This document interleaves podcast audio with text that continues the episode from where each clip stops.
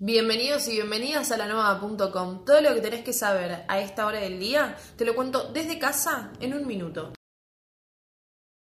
El municipio se reunirá este jueves con ABSA y EDES, ya que anticipan un verano complejo en cuanto a escasez de agua y cortes de luz.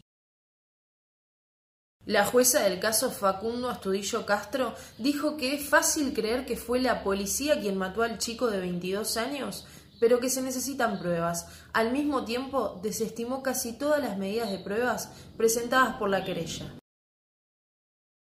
Hoy fue el tercer día consecutivo en el que se registraron menos de 100 nuevos contagios de coronavirus en Bahía. Hubo 95 y 5 fallecimientos. Se abrió la inscripción para la explotación de las cinco cantinas del Parque de Mayo. En la nueva.com encontrás una nota con todos los detalles para llevar propuestas.